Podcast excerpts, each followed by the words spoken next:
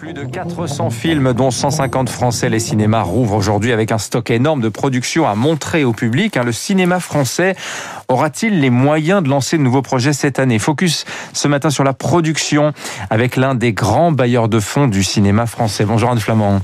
Bonjour Dimitri Pavenko, merci de me recevoir. Je vous en prie, vous êtes la directrice du département cinéma et audiovisuel de la banque Neuflis OBC. Vous financez 70% du cinéma français, ce depuis 45 ans. Euh, le cinéma, les producteurs, puisque c'est de eux dont on va parler ce matin, dans quel état sont-ils? Vous avez accordé l'an dernier 150 prêts garantis par l'État euh, pour un montant d'une centaine de millions d'euros. Hein. Oui. Euh, alors, c'est une année inédite, euh, effectivement, et, moi je tire trois constats de l'année écoulée.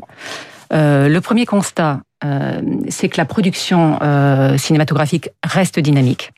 des mécanismes de soutien se sont mis en place dès mars 2020. Dès le chômage partiel, évidemment, les prêts garantis par l'État, le fonds de solidarité, le fonds de garantie Covid qui a permis au tournage de repartir dès hmm. mai 2020. C'est ce qui nous distingue d'Hollywood, où d'ailleurs ça s'est complètement arrêté l'an dernier. Nous, on a continué à faire des films. Voilà, à partir de mai 2020, les producteurs ont pu travailler quasiment normalement, ce qui est effectivement très différent de ce qui a pu se passer dans d'autres pays européens ou aux États-Unis.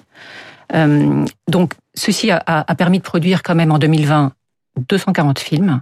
Donc, c'est une baisse de 20% inédite. Euh, on n'a jamais eu une baisse aussi importante. Mais voilà, quand on regarde euh, dans le rétroviseur et qu'on voit ce qui s'est passé, finalement, c'est quand même pas si mal. 230 films euh, produits en 2020. Euh, alors, on assiste, deuxième constat, il y a eu une baisse des financements, mais là encore, qui reste à un niveau correct, une baisse de 30%. Là encore, ce chiffre est inédit, mais dans un contexte très particulier, on arrive quand même à un financement global de 800 millions en 2020 pour financer ces, ces 240 films ce qui euh, est quand même positif, c'est que les obligations des chaînes, en fait, n'ont pas pu toutes être euh, réalisées en 2020, mais une partie de ces obligations vont pouvoir être portées en 2021. Donc ça veut dire qu'en 2021, il y aura plus d'argent des chaînes pour financer les films.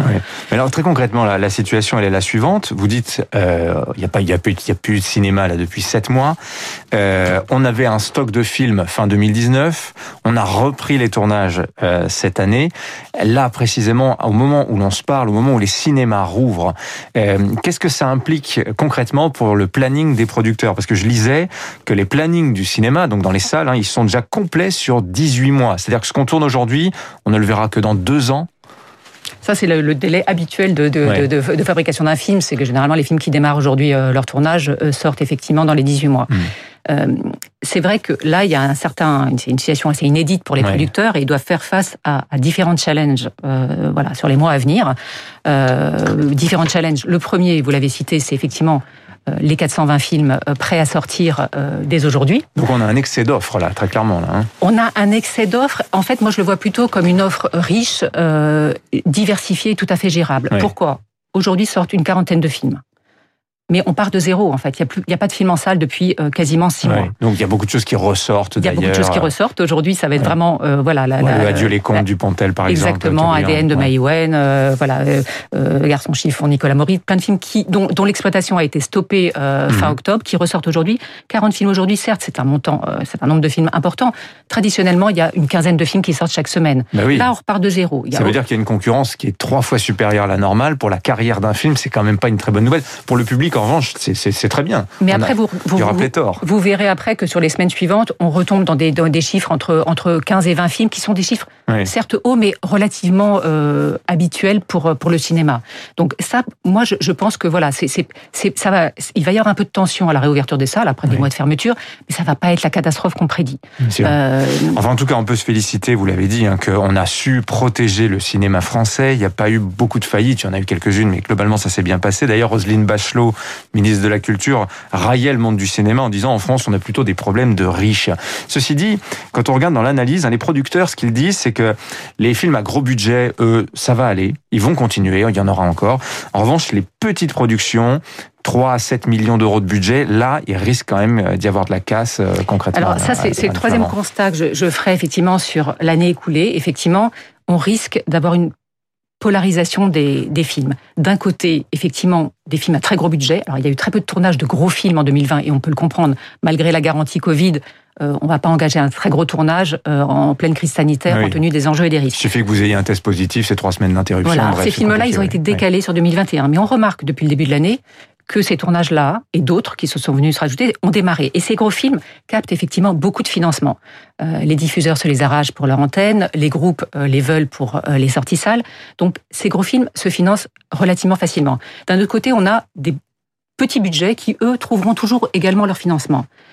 Ce qui est plus difficile à financer aujourd'hui, ce sont les films effectivement dits du milieu, les films entre 3 et 7 millions d'euros, qui nécessitent forcément l'apport d'une chaîne ou voire de deux chaînes, une paie, une free TV, un apport d'un distributeur relativement important, euh, peut-être une coproduction étrangère, et cela effectivement, Hmm. euh, voilà, le risque c'est qu'il y en ait moins. Or, c'est ces films-là qui font la richesse et la diversité du cinéma français, donc il faut être vigilant effectivement sur ce point. Avez-vous euh, observé euh, sur l'année écoulée euh, une bascule aussi par rapport au streaming? Le cinéma français voit-il les plateformes de VOD, les Netflix, les Prime Video, etc. aujourd'hui comme une, un nouveau canal de diffusion des films? Alors que le modèle est complètement différent. En salle, vous êtes intéressé aux résultats d'exploitation, au nombre d'entrées. En streaming, on vous achète à prix fixe le, le Ouais, film. alors c'est- c'est un des gros enjeux euh, euh, voilà, des- des- à venir. Euh, D'une part, la modernisation de la chronologie des médias. Vous savez, ce système bien français euh, qui régit la disponibilité d'un film